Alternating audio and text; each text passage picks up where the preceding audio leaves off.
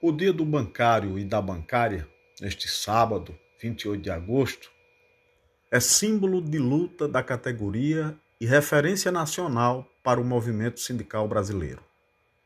Uma greve vitoriosa feita há 70 anos abriu espaço para uma série de conquistas da categoria. Ao longo dos anos, as conquistas foram surgindo, como a Mesa Única Nacional de Negociação, a Convenção Coletiva Nacional, a participação nos lucros e resultados, a PLR, o Vale Refeição e o Vale Alimentação, entre outras.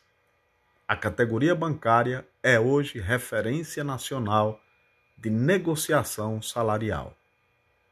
Essas conquistas foram construídas com bancários e bancárias unidos e organizados.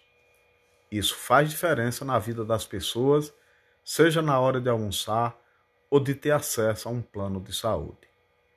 Temos sobre o que comemorar, sim, assim como temos muitas lutas pela frente.